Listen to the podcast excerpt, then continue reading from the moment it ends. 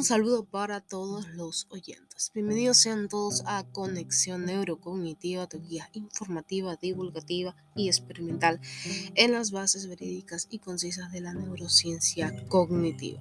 Muy bien, empecemos. Me presento, soy Lucero y te guiaré durante todo este recorrido de aprendizaje y saberes sobre la materia en estudio, la cual es la neurociencia cognitiva. Como has leído en el título, sea que te encuentres en la plataforma de YouTube o en la plataforma de Anchor, ¿vale? Hoy vamos a hablar sobre la ética y acción, que es un libro que escribió eh, Francisco Valera. Y como título le hemos puesto una mente cerrada sin explicación. Parte 1, sí, porque el libro es, además que es demasiado extenso, tiene mucha información la cual va a colaborar en todo lo que necesitas saber. Y va a haber una segunda parte, así que estate atento ante todas nuestras publicaciones, los contenidos, porque vas a saber qué día y en qué fecha se va a estrenar. Muy bien, comenzamos.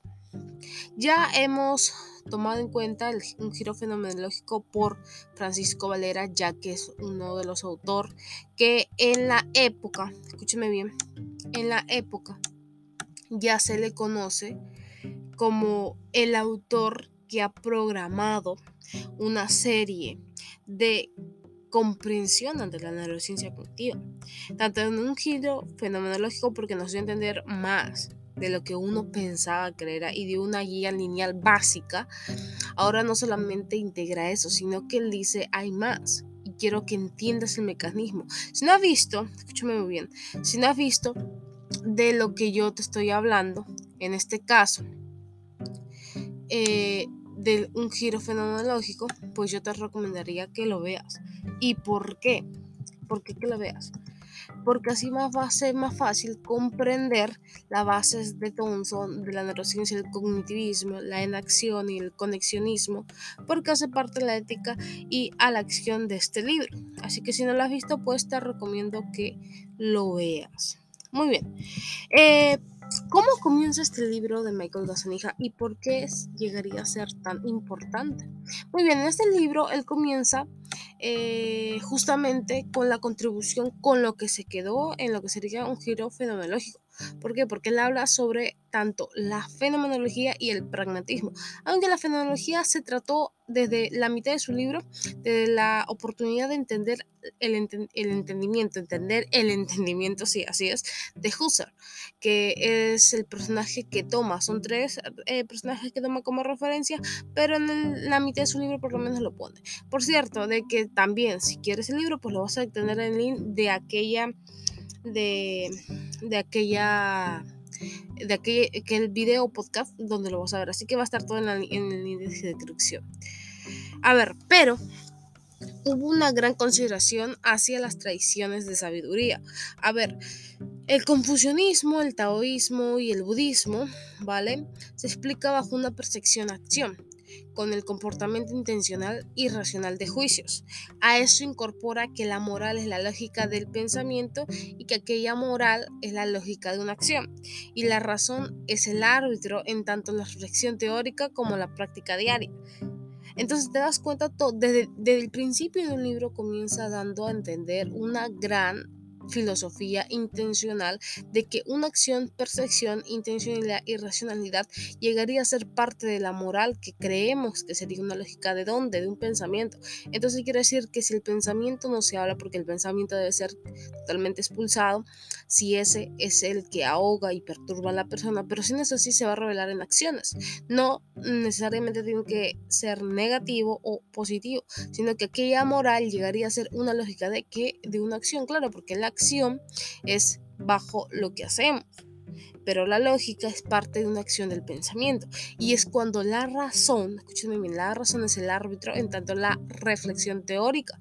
Entonces, cuando uno dice, muy bien, voy a hacer eso, pero no lo haces, tu acción es diferente, entonces tú vas a hacer que una razón teórica, porque tu pensamiento dijo algo y tu acción no. Pero cuando el pensamiento hace por la acción y luego tú lo verificas y dices, tiene algo que ver es porque hubo que un árbitro y ese árbitro se llama la razón. Sin haber contextualizado tu pensamiento y hiciste algo. Y eso se llama que la teoría de la práctica diaria. Y esto se trataría un poquito del pragmatismo porque trata de aquello. Entonces, una acción que es compartir una práctica diaria que utiliza la razón, ¿cierto? Desde un contexto relacionado con un pensamiento doble, donde doblemente es primitivo y también que podría ser sensitivo. ¿Vale? Entonces, aquí es cuando yo siempre he dicho, y lo voy a seguir donde todo comienzo con la intencionalidad de considerarse una respuesta idónea más no considerada. Muchas personas que están acá, algunos no se convencen, algunos no intentan tener mente abierta y si lo intentan, pues eso no vale, no es intentar, es tenerla. Y para eso es disciplina y práctica, no es que voy a intentar una vez, no, y como he dicho, nadie está acá por casualidad ni espontaneidad, tú estás acá por demasiada intencionalidad y es por el raciocinio de tu pensamiento, más no de tu acción. Porque si tu pensamiento dice algo y es raciocinio, solamente es raciocinio, tu emoción puede atacar a ello y eso es lo que hace que tu acción sea un resultado de tu moral bajo tu pensamiento. Entonces, viste, esta frase, esta fraccionaria tiene demasiado, demasiado que ver en la práctica diaria, cotidiana y rutinariamente lo que hacemos los humanos. Entonces es cuando ahí tú ves que la emoción influye más que en un pensamiento. Entonces ahí también se hacen muchos parámetros, muchas enfermedades mentales, trastornos eh, y, demás problemas que no solamente acuden en el, en el parámetro mental, sino físico. Pero bueno, no vamos a hablar de ese tema tanto relacionado, sino vamos a hablar de la reseña del libro como tal. Entonces, saber cómo sería habilidad y saber qué respuesta.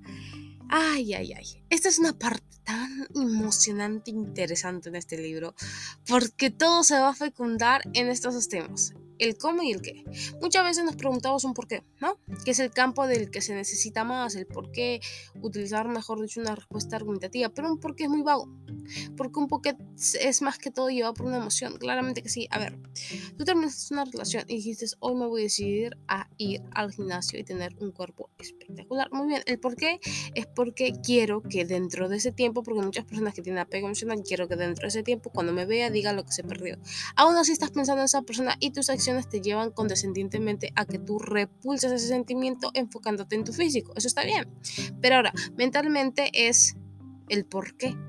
Entonces, cuando ves a esa persona y ves que esa persona da eso, entonces alusión, muchas personas vuelven con las personas que había terminado porque justamente buscaban un porqué. Y como ya no hay necesidad de ese porqué, ahora buscan otro porqué y buscan otro porqué y buscan otro porqué y no son tan concisos. Ahora, si tú tienes un cómo y un para qué, es mejor. Porque, a ver, un cómo voy a ir al gimnasio, ¿por qué? O sea, no solamente un porque, entonces sería cómo voy a tener aquel cuerpo. Entonces ya estás planificando, o sea, ya estás actuando con pensamiento estratégico y con pensamiento crítico.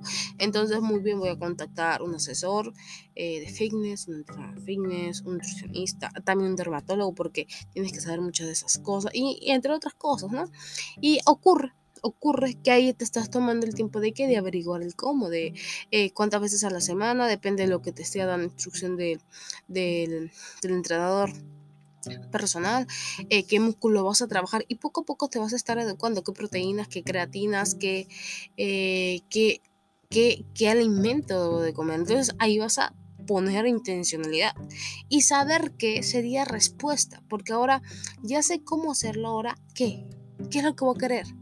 Entonces ya no se trata de que si puedo o no puedo, sino que quiero. Entonces logro una meta, vas a otro objetivo, vas a otro objetivo, vas a otro objetivo y nunca te vas a quedar en el parámetro de que llegué a la escala, llegué a la cima, llegué a la colina y ahora que toca bajar, o sea, te vas a derrumbar o sea, ya vas a desperdiciar la dieta, o sea, porque viste el objetivo, ¿no? Ahora, muchas personas que hacen, pues siguen de nivel, siguen de nivel, siguen de nivel, siguen de nivel. Claramente que eso es lo que hacen. Entonces, un cómo y un qué está desde nuestra vida diaria y se podría decir de la acción rudimentaria y totalmente primitiva por el instinto sensitivo, pero ocurre que muchas personas no lo toman en cuenta y por eso, por eso que hay tantos coaches, voy a hablar acá un parámetro, un contexto, que hay tantos coaches emocionales, psicólogos, psiquiatras, que han tenido grandes resultados porque han visto este parámetro y apoyan a esas personas viendo ese parámetro. Solamente diciendo que es motivacional, cuando no hay nada motivacional, todo ocurre en tus pensamientos y es una parte fraccionaria de tu psique. Entonces hay que manejarle y controlarle. Hay muchos videos que te he explicado sobre ello. Así que tienes que tener en cuenta. ¿Vale? Entonces esto que aporta una conducta. Un cómo y un qué es una conducta. Si sabes que tienes que entregar un examen, vas a ver cómo, cómo, cómo, cómo estudiar. Vas a buscar libro, no un por qué. O sea, de la maravilla llega el libro, no, vas a buscar un qué. Y un qué es un qué sería si entrego el examen, si entrego la tarea y voy a dar aquel examen para mí, un qué es, un qué sería después de eso que hago, o sea, ya, ya, ya me liberé, ya no hago, no, no, no, vas a seguir más estudiando, pero seguramente dentro de una parte fraccionaria que te pidieron en la universidad leer ese libro, una parte que te importó y de eso sacó otro libro y leíste ese libro y sacó dos libros más y así vas que argumentando mayormente tu criterio y tu intelecto. Y eso es favorable, claramente que favorable. Entonces un por qué ya no es significante tanto en lo que sería la neurociencia cognitiva, sino un cómo y un para qué. Vale. Nueva forma para viejos problemas. Es un subtítulo. Recuerda que Francisco Valera es una persona, igual que muchos de los autores acá que vas a ver, muchos subtítulos utiliza. ¿Por qué? Para que no te confundas. Porque los temas son drásticamente diferentes, pero a la vez similares similares y vas a entender cada vez que lo leas y vas a entender una parte. Si no lo entiendes vuelve a leerlo si no lo entiendes lo vas a leer a leer lo puedes leer eh, yo recomendablemente sería si no lo has entendido la primera vez que si el primer relájate lo que has entendido cáctalo no lo vayas a leer porque ahí vas a tener ansiedad sino al siguiente mes lo vuelves a leer. No has entendido la segunda vez al siguiente mes que es el tercer mes la tercera vez que lo lees y así sucesivamente Tú serás que ya me lo sé, ya lo leí, como yo siempre he dicho también, y no solamente lo he dicho, yo es un refrán, vuelve al pasado y vas a averiguar nuevas cosas, porque el problema que tengas, o la necesidad, o el deseo que tengas, vas a encontrarlo en ese momento, porque nuestras perspectivas cambian. La decisión humana cambia en dos horas. Bueno, ahora una hora y 45 minutos es lo que la ciencia ha sacado. Puedes investigar. Recuerda que nadie tiene la verdad. Nosotros me gustaría tener una verdad, pero no existe tal verdad. Y más que todo, sé 50-50, ¿no? Sin creerlo en todo lo que yo te diga, sin creer en todo lo que te diga, no solamente nosotros, en todo, en todo, hasta tu mejor amigo. Y investiga, porque así vas a poder sacar dudas y vas a sacar tu propio ver, tu propio criterio, tu propia armonía, argumentación. Y eso no quiere decir de que te vas a quedar con eso hasta que te mueras. No, puedes cambiarlo, claramente que sí, porque vas recolectando más aprendizaje, más informaciones, más saberes, y eso va a mejorar tu criterio ante un pensamiento, ideología o creencia que, que tengas. ¿Vale? Entonces, bajo ello, él dice que hay un parámetro de forma de viejos problemas. Ahora, ¿cómo es esto? Él utiliza una práctica, una, una, formación en la cual habla de prototipos especializados que han ayudado al humano. Entonces, esos problemas enigmáticos de la cognición está siendo de dónde? La inteligencia artificial, de la neurociencia computacional neurocognitiva. Entonces, eso es fácil de comprender qué? ¿Por qué? ¿Por qué se cree eso? A ver, hay que razonar un poco por qué se cree eso. Entonces, él llama micromundos y microidentidades. Y es cuando yo quiero ver si todos estos videos y todos estos podcasts, ya sabes, te ha servido definitivamente es porque vas a tener que comprender todo lo que estoy hablando. Porque sí, porque cada vez que yo voy a estar dando un podcast, un video, ¿vale? Vas a tener que entender, porque cada vez se va a profundizar más y además de eso, va a tener más palabras con mayor dubitabilidad para que entiendas, ¿vale? Y para que no comprendas también. Entonces acá tienes que dar un esfuerzo excelente. Muy bien, ¿a qué se refiere con eso? Una microidentidad, ¿vale? Y un micromundo lo vas a representar de esta manera, un ejemplo. Muy bien, imagínate que un turista conoce una nueva cultura es un mochilero, un mochilero turista, entonces eso quiere decir que ha, ha reunido una cierta cantidad de dinero en la cual ha planeado en irse a distintos países de un solo continente o de varios continentes de una manera muy, muy, em, se puede decir, foránea o no tan incluida, o sea, no tantos aviones, no tantos pasajes de aviones, sino más en bus, más en carros, eh, mejor dicho, para tener contacto más con la naturaleza y con la comunidad que sea presente en distintos lugares. Entonces vamos a dar una razón. Es un turista, a ver, es un colombiano que quiere pasearse por Chile, que quiere pasearse por Argentina, por Paraguay, por Uruguay, por Bolivia, por Ecuador, por Perú, por Brasil y em, por América Latina, más exactos. Y aquel turista es un chileno, entonces va comenzando partiendo de su país y se va a distintos países, ¿no? a distintas ciudades, mejor dicho, de su propio país. Y ocurre que cada vez que va, encuentra una nueva cultura, una nueva expresión anímica de las personas. Aunque digan todo lo mismo, acá se come, acá no, no, no. Es distinto, no solamente por cómo es su gastronomía, su cultura, sus creencias, los atractivos turísticos, no, sino cómo las personas y su ideal, su comportamiento. Por eso que la ciencia tan gasta, la ciencia experimental tanto gasta en esos laboratorios justamente para evaluar eso. Y no solamente para crear cosas nuevas, sino para investigar lo que ya es viejo, sea, la mente, el cuerpo humano, el organismo humano. Y eso es lo que nos representa. Muy bien, entonces cada vez que vaya, él quiere sacar un recuerdo. Y no solamente se quiere llevar una imagen de recuerdo, no, él quiere llevarse algún prototipo y vamos a ver que él se va a llevar eh, algo que le haya gustado, un artefacto, una cosita, un detallito y etc. Entonces el mochilero va recolectando, va incrementando más cosas, más cosas, más cosas. ¿En qué? En su, en su mochila. Entonces, ¿cuál sería un micromundo identificable? De lo cual está siendo el mochilero. El micromundo sería la especie del contexto, la especie del contexto atractivo que él está viendo. Eso quiere decir que el mochilero está tomando una experiencia humana, ¿vale? Bajo un repertorio conductual básico. Si el mochilero se encuentra, vamos a decir que en Bucaramanga de Colombia, ¿vale?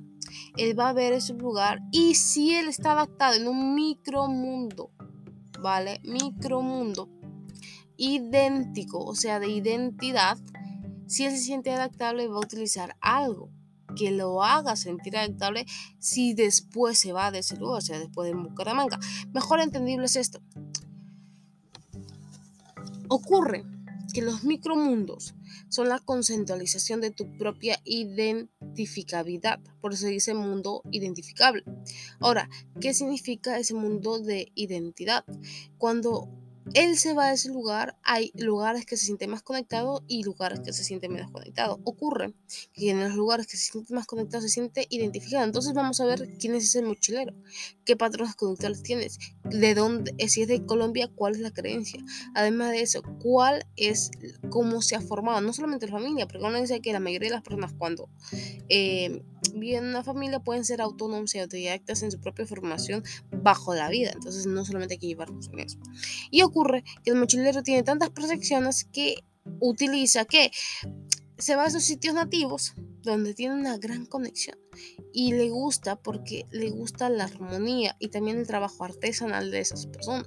Entonces el Muchero ha identificado que su microidentidad está identificando poco a poco, por eso que también muchos mochileros cuando bajan no solamente es para conocer y para explorar, que eso es magnífico y es hermoso, sino que también para explorarse así dentro, para saber qué es lo que le gusta, qué no le gusta y saber con cuál encaja mejor. Entonces ahí vamos a buscar un mundo de identidad, la cual todos lo tenemos. Y un micromundo es una conceptualización de ese micro, de ese mundo de identidad, más cual ese micromundo no debe ser tuyo.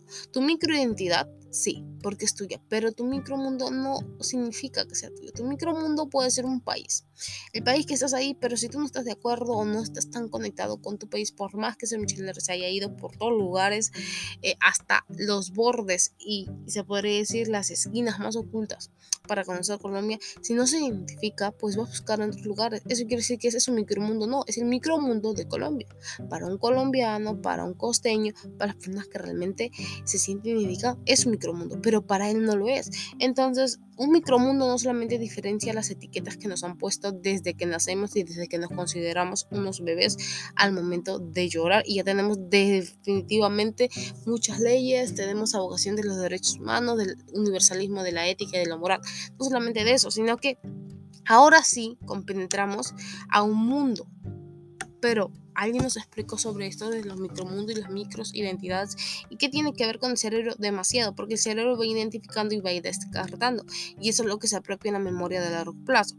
Acuérdate que la memoria de largo plazo es experiencia más emoción. Es muy simple. A ver, ese mochilero se identifica con ese lugar de Bucaramanga porque ve a una viejita haciendo unas artesanas junto con su nieto y es de cerámica, o sea, de, de cerámica, ¿vale? Y él lo compra ¿Y por qué se acuerda? Porque cuando él era joven, se acuerda que una vez su abuela, eh, no sé, en una feria, le compró eso.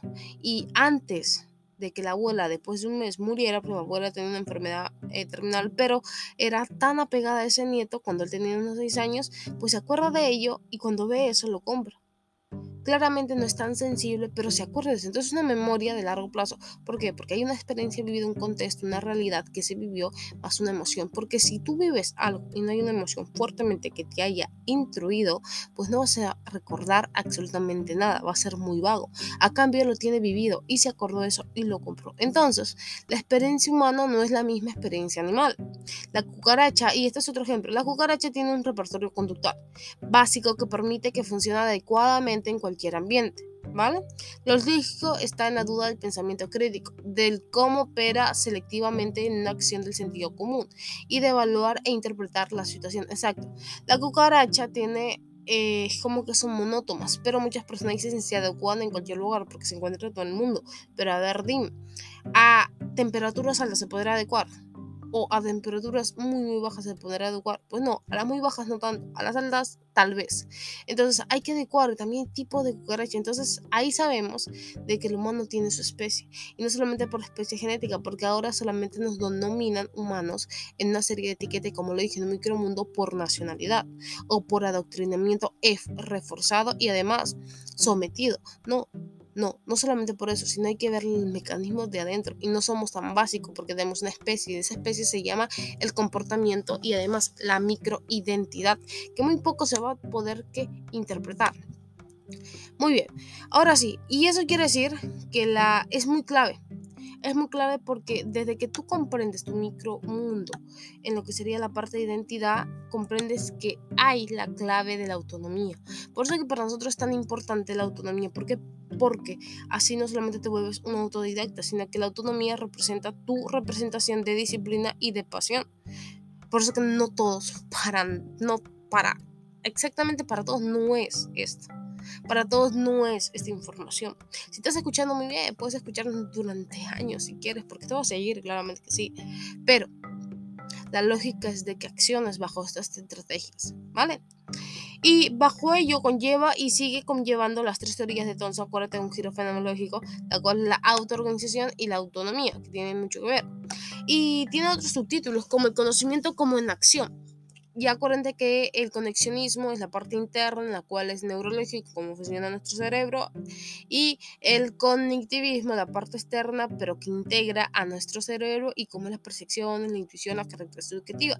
La combinación de estos dos da que la inacción. Entonces el conocimiento de la inacción es sensomotriz, claro que sí, y, y, también parte de un contexto que de habilidades biológicas y cultural. Claramente que sí. Entonces ahí estamos viendo cómo parte, porque bueno, mira, todo esto parte desde la primera perspectiva desde que uno lee un libro, ética de elección. ¿Por qué? Porque él te está dando una voz argumentativa. Ninguno de los autores, ninguna de las reseñas que estamos dando acá te viene a imponer una idea, ¿no? El primero quiere que te enteres de lo que ya está dicho, de lo que ya está propuesto, de lo que tú seguramente ya sabes o lo que no sabes, pero si vas a investigar, vas a investigar y te vas a dar cuenta de que todo lo que te está diciendo es lo mismo. ¿Por qué? No es lo mismo, sino su criterio. Eh, ¿Por qué? Porque él quiere que tengas una base argumentativa antes, antes que divulgues sin saber de lo que te está hablando. Porque él no te va a imponer, él está proponiendo una idea. Y si tú agarras esa idea, épale, vas a entender más de lo que tú crees. Su enfoque en activo, porque ahora sí vamos a hablar más que todo de la acción. En un giro fenomenológico él habla mucho, mucho del conectivismo, ¿vale?